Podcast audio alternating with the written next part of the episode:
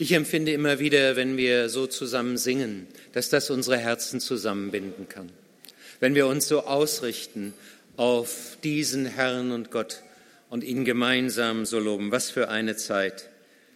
Aber ich glaube, und darüber werden wir heute nachdenken, es wird eine Zeit geben, da wird das noch ganz anders sein. Dann, wenn wir dem heiligen Gott endlich ganz begegnen dürfen. Aber wir dürfen ihm hier schon begegnen und darüber möchte ich sprechen. Dem heiligen Gott begegnen. Und äh, ich weiß nicht, wie das bei dir ist, wenn wir dem heiligen Gott nahe kommen. Bei mir ist es so, dass ich seine Nähe unterschiedlich verspüre. Manchmal ist es so, dass ich das Gefühl habe, er ist ganz dicht bei mir. Und manchmal scheint er weiter weg zu sein rein von meinem Empfinden her.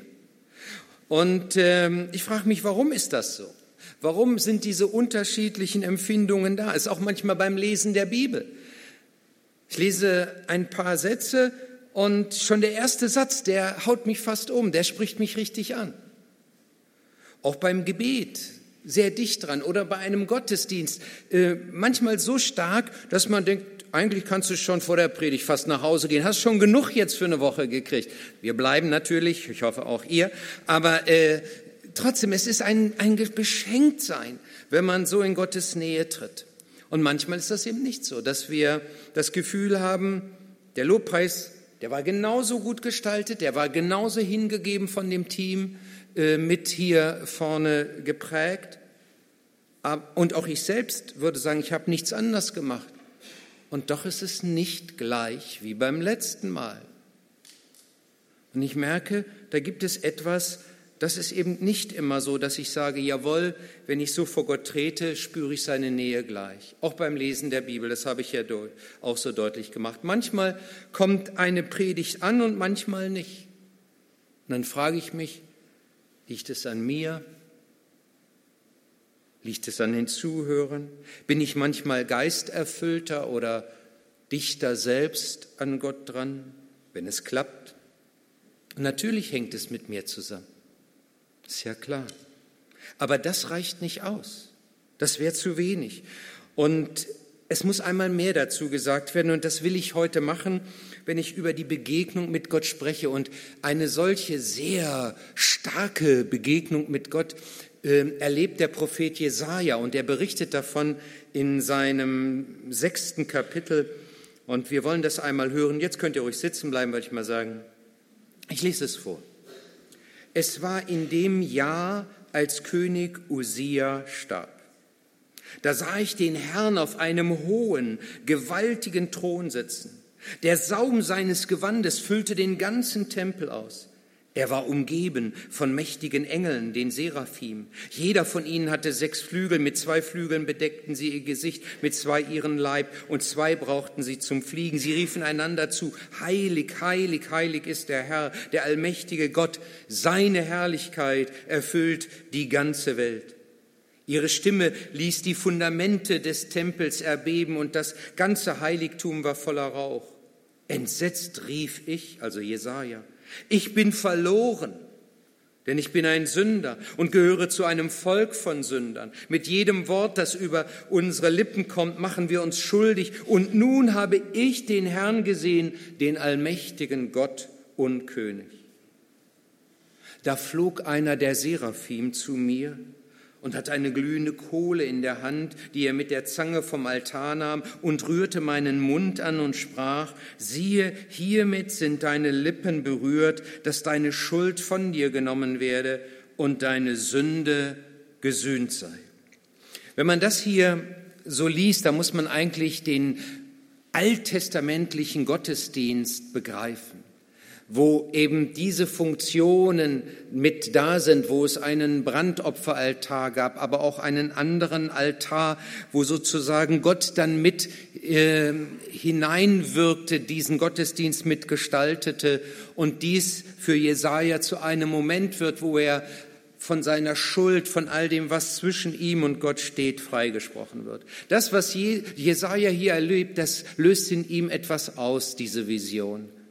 Die Größe und Heiligkeit Gottes kann er eben kaum noch aushalten. Und deswegen ruft er Hilfe, Hilfe. Das halte ich nicht aus, ich bin verloren. Und Jesaja war ja nicht irgendeiner, der so dahin lebte. Er war jemand, der eng mit Gott verbunden war, mit einem tiefen Glauben erfüllt war. Tiefer Respekt, große Ehrfurcht waren in ihm. Und trotzdem sagt er das. Und das müssen wir uns einmal genauer anschauen. Und das ist das Erste, was ich so hervorheben möchte. Gott ehrfürchtig begegnen. Gott ehrfürchtig begegnen. Ich habe schon einige Predigten über diesen Abschnitt gehört. Aber ich kann mich an keine Predigt erinnern, die auf den ersten Satz einging. Dabei wird in den ersten Worten für mich etwas Wichtiges schon ausgesprochen. Und das möchte ich heute einmal hervorheben. Da heißt es, es war in dem Jahr, als König Usia starb, da sah ich den Herrn auf einem hohen, gewaltigen Thron sitzen. Und meistens wird jetzt gleich über die Heiligkeit Gottes gesprochen. Aber ich möchte hier etwas anderes einmal betonen. Und ich weiß nicht, ob du merkst, was da klingt. Jesaja hatte nämlich eine Vision, eine Erscheinung. Und es heißt nicht hier, dass er den Himmel öffnete, dass von ihm das Ganze kam. Nein, es wurde ihm gegeben. Das ist in einer Erscheinung so. Auf einmal wird der Prophet mit dieser Erscheinung erfüllt. Die Initiative ging nicht von Jesaja aus, sondern von Gott aus. Und er wollte diesem, seinem Mann etwas zeigen. Wenn wir Gottesdienst feiern, dann sagen wir oft, wir wollen Gott begegnen. Wir wollen alles tun, damit wir Gott begegnen können. Aber kann es eventuell sein, dass es umgekehrt zunächst eigentlich er ist? Dass Gott dir und mir begegnen will, dass er der erste Handelnde ist. Und wenn wir über die Begegnung mit Gott sprechen, dann denken wir ja auch immer schnell, es liegt an uns. Wir müssen jetzt alles tun.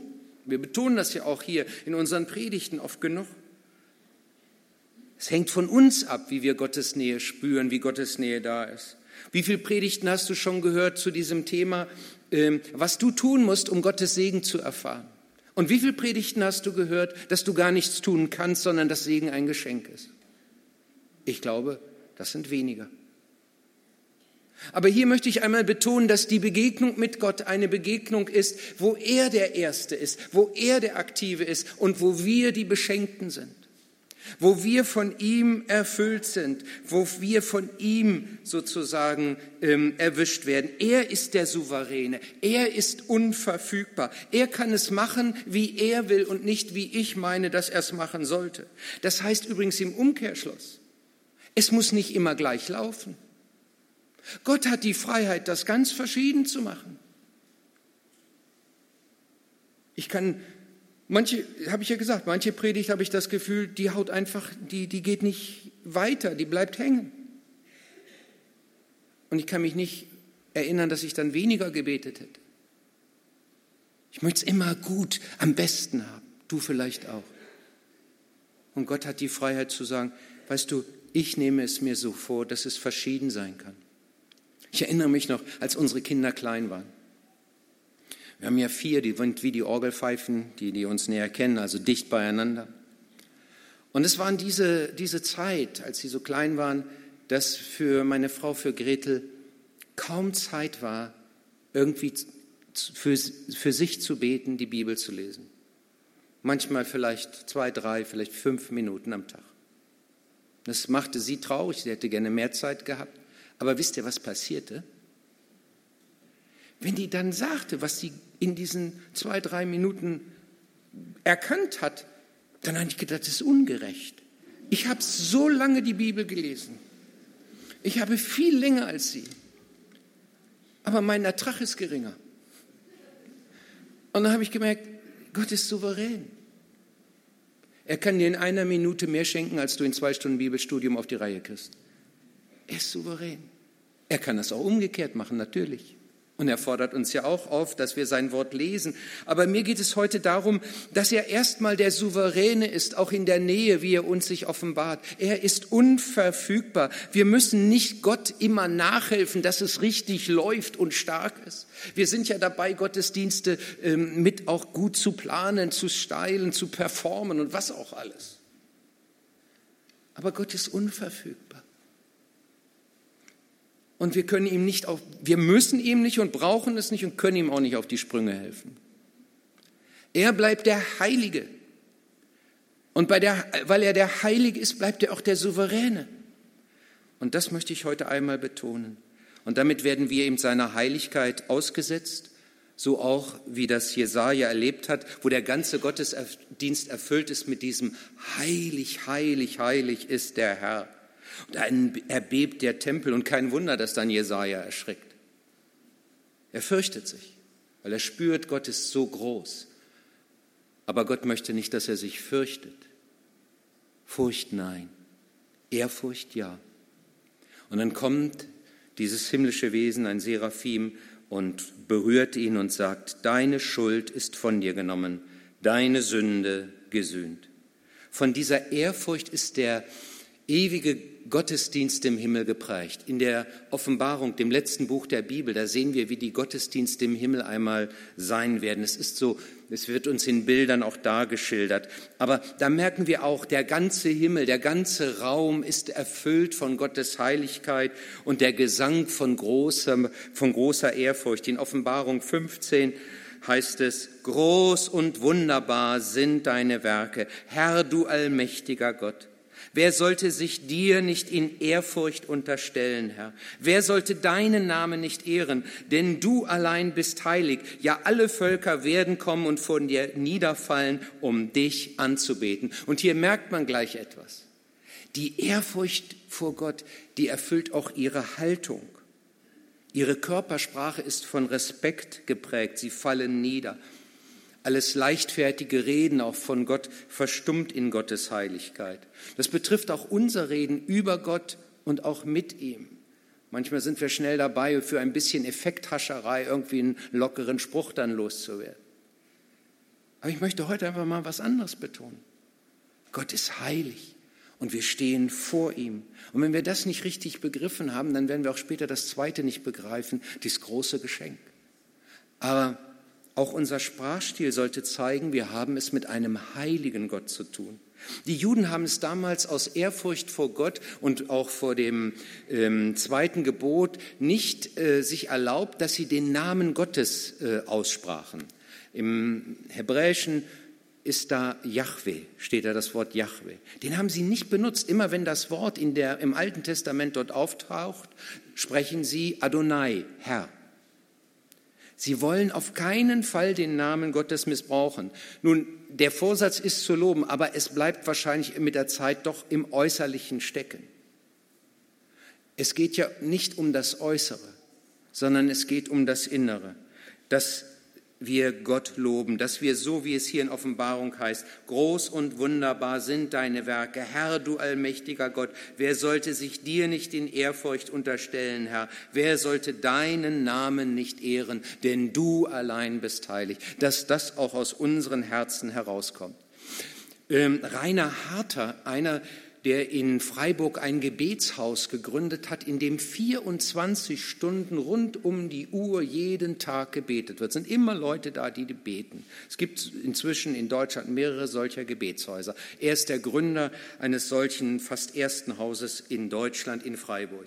Und er wurde gefragt, warum er beim Beten häufig kniet.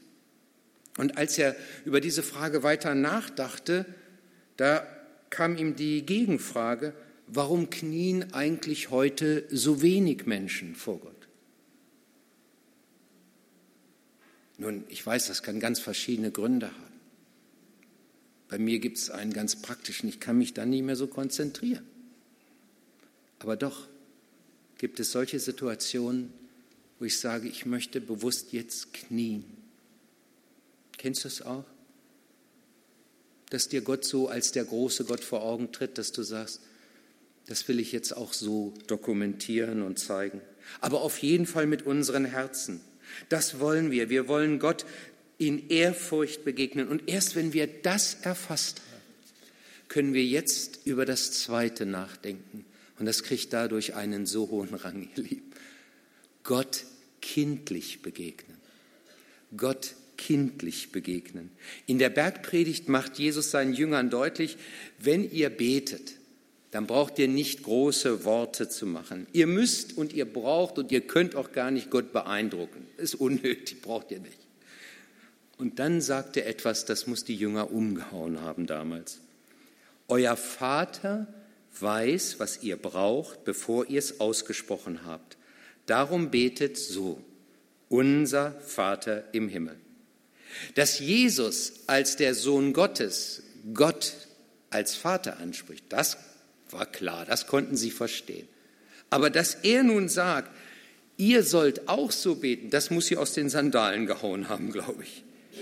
Ich werde es nicht vergessen, als ich zum ersten Mal hörte, wie jemand Gott sehr bewusst, sehr persönlich als Vater ansprach. Ich hatte natürlich schon oft genug ein Vater unser gehört, aber das war doch irgendwie wie so eine Form. Aber dann merkte ich, wie dieser Mann das aussprach, Vater. Und ich, das klang so vertraut, dass, äh, Vater, ich komme jetzt zu dir. Vater, ich sag dir jetzt, und du weißt, was ich brauche. Und ich merkte, der, der hat, ein, das, der hat eine Nähe, so, der, dass er Gott so ansprechen kann. Das, das war für mich auch sofort dann der Wunsch. In der Bibel finden wir zweimal das Vaterunser in den Evangelien. Einmal bei Matthäus und einmal bei Lukas. Viele äh, Theologen meinen, es handelt sich jeweils um das Gleiche, um die gleiche Situation. Ich bin eine andere Auffassung. In der Bergpredigt beginnt Jesus seinen Dienst. Und er sagt, worauf kommt es an? Und in dieser Bergpredigt sagt er auch, dass sie beten dürfen, unser Vater im Himmel, geheiligt werde dein Name. Und dann berichtet Lukas Zeit, eine ganze Zeit später, dass die Jünger erleben, wie vertraut Jesus mit Gott sprach. Und dann sagten sie, lehre uns doch auch so zu beten. Johannes, der Täufer, der hat seinen Jüngern auch gesagt und gezeigt, wie man beten kann. Mach du das bitte mit uns auch. Und dann fängt Jesus an und sagt, so sollt ihr beten. Unser Vater im Himmel, geheiligt werde dein Name. Und wieder dieses Gleiches.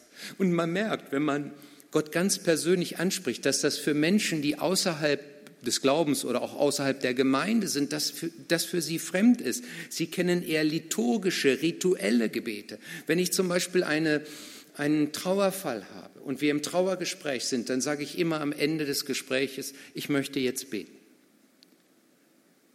Und dann ist es in vielen, ich würde sagen, den meisten Fällen so, wenn ich nach dem Gebet meine Augen öffne, dann sehe ich Tränen bei den Angehörigen. Das hängt natürlich mit der Situation zusammen, in der man dann ist, aber nicht nur, sondern weil auf einmal jemand ganz persönlich für sie eintritt und in einem sehr persönlichen Gebet einer das äußert. Das ist so wie etwas, oh, das, das kenne ich sonst so gar nicht. Aber das, was Jesus seinen Jüngern sagt, das geht noch viel weiter. Und das, das lernen wir erst dadurch, dass Paulus uns auf etwas aufmerksam macht im Römerbrief. Er sagt nämlich, welches Wort Jesus dabei verwendet hat. Nicht Vater. Er hat eigentlich ein anderes Wort verwendet. Und das sagt Paulus. Der sagt in Römer 8, Ihr habt nicht einen knechtischen Geist empfangen, dass ihr euch abermals fürchten müsstet. Nein, ihr habt einen kindlichen Geist empfangen, durch den wir rufen, aber, lieber Vater ist dann die Übersetzung, aber. Der Geist selbst gibt Zeugnis unserem Geist, dass wir Gottes Kinder sind. Die deutsche Übersetzung für aber ist nicht Vater, Papa, Papa. Was sagt ein Kind, was, wenn ein Kind sich äußert, klein Baby, dann kommen Lalllaute daraus. Nicht? Und weil die fast durch alle, Gener äh, alle Völker gleich sind und ähm, das Leichteste, glaube ich, ist, um jetzt die Väter in Schutz zu nehmen, die immer gehofft haben, dass Papa als erstes äh, äh gesagt wird. Also ich bin der festen Überzeugung, für ein Baby ist es leichter, Mama, Mama, Mama, Mama. Und dann hat es seine Mutter angeguckt und hat gesagt, sagt schon Mama zu mir. Äh, und dann kommt irgendwie hoffentlich nicht viel später, Papa, Papa, Papa, Papa. Und deswegen klingt das alles so ähnlich. Abba, Papa. Und diesen Moment, wo sozusagen dieses kindliche Urvertrauen mit sich weiterentwickelt, diesen Moment, den nimmt Paulus und den nimmt Jesus und sagt, in solch einem Vertrauen dürft ihr dem heiligen Gott begegnen. Und das kann man erst verstehen, wenn man das andere, was ich vorher gesagt habe, richtig verstanden hat, was das bedeutet. Ähm, das ist etwas ganz Gewaltiges. Das ist so, dass wir in Ehrfurcht, aber in diesem kindlichen Vertrauen zugleich uns dem heiligen Gott nähern dürfen. Ähm, es, hebt die Heiligkeit Gottes ja nicht auf sondern es vertieft sie und das gibt eine neue, neue Möglichkeit. Ich weiß, das kann auch zu Spannungen führen. In der Vorbereitung zu dieser Predigtreihe habe ich auch ähm, einen Artikel gelesen von Christel Eggers. Christel Eggers ist eine Autorin, christliche Autorin, bekannt in vielen frommen Gemeinden, eine ganz feine Christin. Sie berichtet von ihrem ersten Kind in dem Artikel. Dieses Kind ist drei Tage nach der Geburt ohne erkennbaren Grund gestorben. Und sie berichtet von der Katastrophe, die dieses Geschehen in ihr ausgelöst hat. Sie schreibt, ich war danach vollkommen wund, physisch und psychisch und geistlich verletzt. Ich hatte Fragen, die mir keiner beantworten konnte. Ich war wütend und zugleich unendlich traurig, voller Schmerz. Wie sollte ich Gott noch gut nennen, wenn er das zulässt? Gleichzeitig traute ich mich aber nicht, Gott meine Gefühle, mein Unverständnis, ja meine Wut zu sagen. Er ist doch der Heilige. Dann kann ich ihm doch nichts vorwerfen. Ich traute mich nicht, ehrlich zu werden und ihm zu sagen, dass ich ihn nicht mehr verstand. Drei lange Jahre, schreibt sie, habe ich damit gerungen. Und erst als sie festhielt, Gott ist der souveräne, heilige Gott und doch zugleich unser Vater, an den wir uns wenden dürfen, mit allem, wie wir sind, da änderte sich das. Das ist immer ein Prozess, glaube ich. Das kann man auch nicht mit einer Predigt schnell mal machen. Aber erst als sie ihre Fragen und Zweifel und all das, was, sie, was in ihr aufbegehrte, Gott offen sagte, da veränderte sich etwas. Hans-Peter Reuer, von dem ich in einer der letzten Predigten auch schon sprach, nennt es die Aber-Erfahrung. Also auf dieses Wort hin, aber, dass wir aber sagen dürfen. Und er fragt, wie unser Reden mit Gott aussieht. Er glaubt, dass wir Gott eher als Erwachsene gegenübertreten, die sozusagen einen Wunsch haben oder die gern ihn um Hilfe bitten. Aber weniger wie ein Kind, das in den Schoß des Vaters flüchtet. Wir denken, wir müssten doch irgendwie schon so ein bisschen frommer vor Gott auftauchen und äh, etwas vorweisen, um seine Anerkennung zu haben. Aber ein Kleinkind braucht das nicht. Das rennt einfach hin zu seiner Mutter oder seinem Vater in die Arme und sagt, das möchte ich haben. Es vertraut.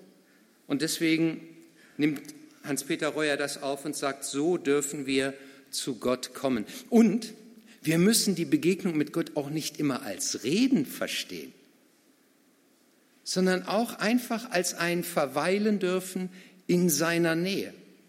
So machen wir doch das, ich denke jedenfalls, dass das bei euch genauso ist wie bei uns, auch in unseren Beziehungen. Also wenn ich jetzt mit Gretel zusammensitze im Wohnzimmer und wir alle so ein bisschen gerade vielleicht halb müde sind und dann würde ich doch nicht sagen nach zwei Minuten, jetzt hat keiner mehr von uns was gesagt, ich mache mich mal auf die Socken. Das, das macht man doch nicht.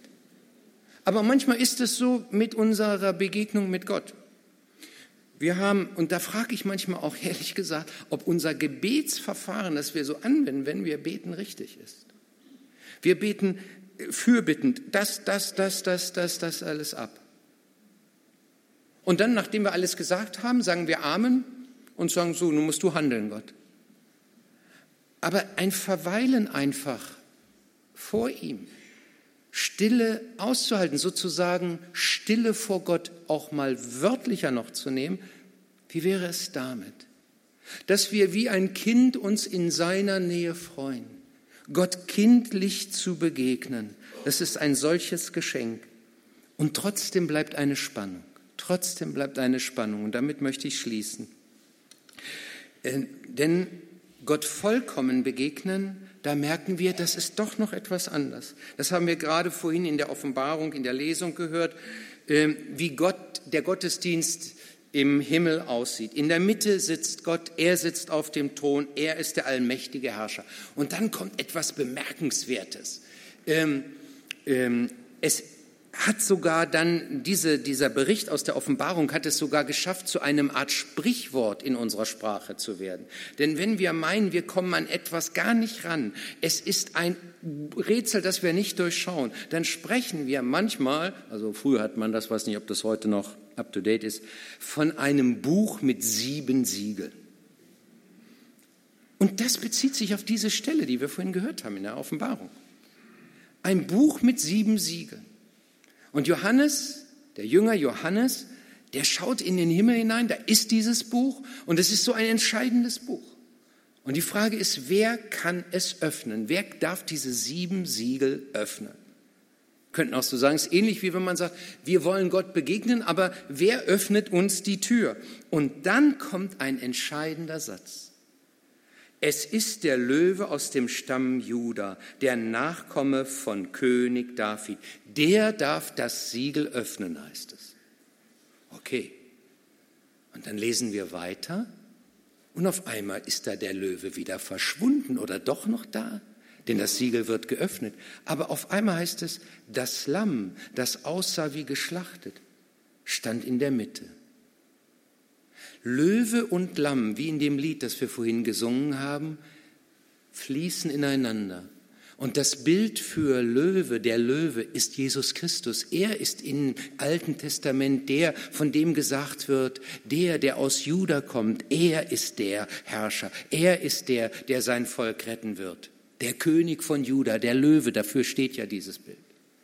Und gleichzeitig ist er das Lamm, das am Kreuz verstorben ist für unsere Sünden, der für uns alles gegeben hat.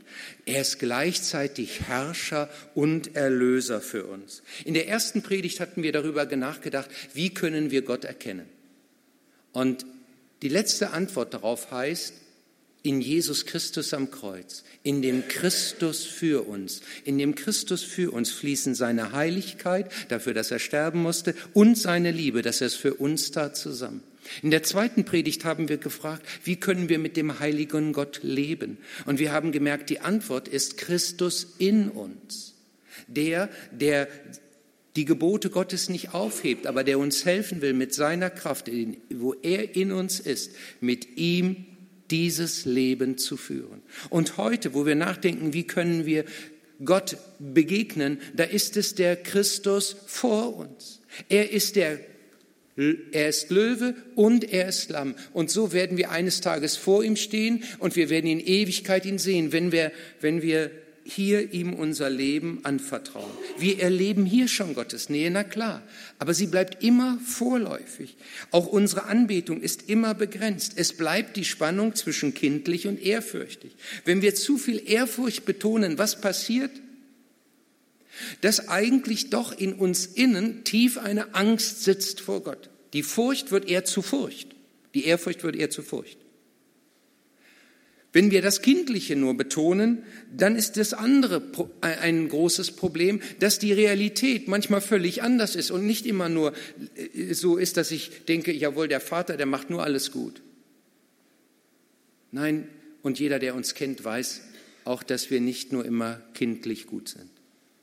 Nein, es liegt in dieser Spannung drin, wo wir ihm erst vollkommen begegnen, wo wir ihm vollkommen anbeten werden, wo er Löwe und Lamm ist und wo wir ihn so mit allen, die an ihn geglaubt haben, sehen und sagen, jawohl, und jetzt, jetzt gehört dir unser Herz völlig.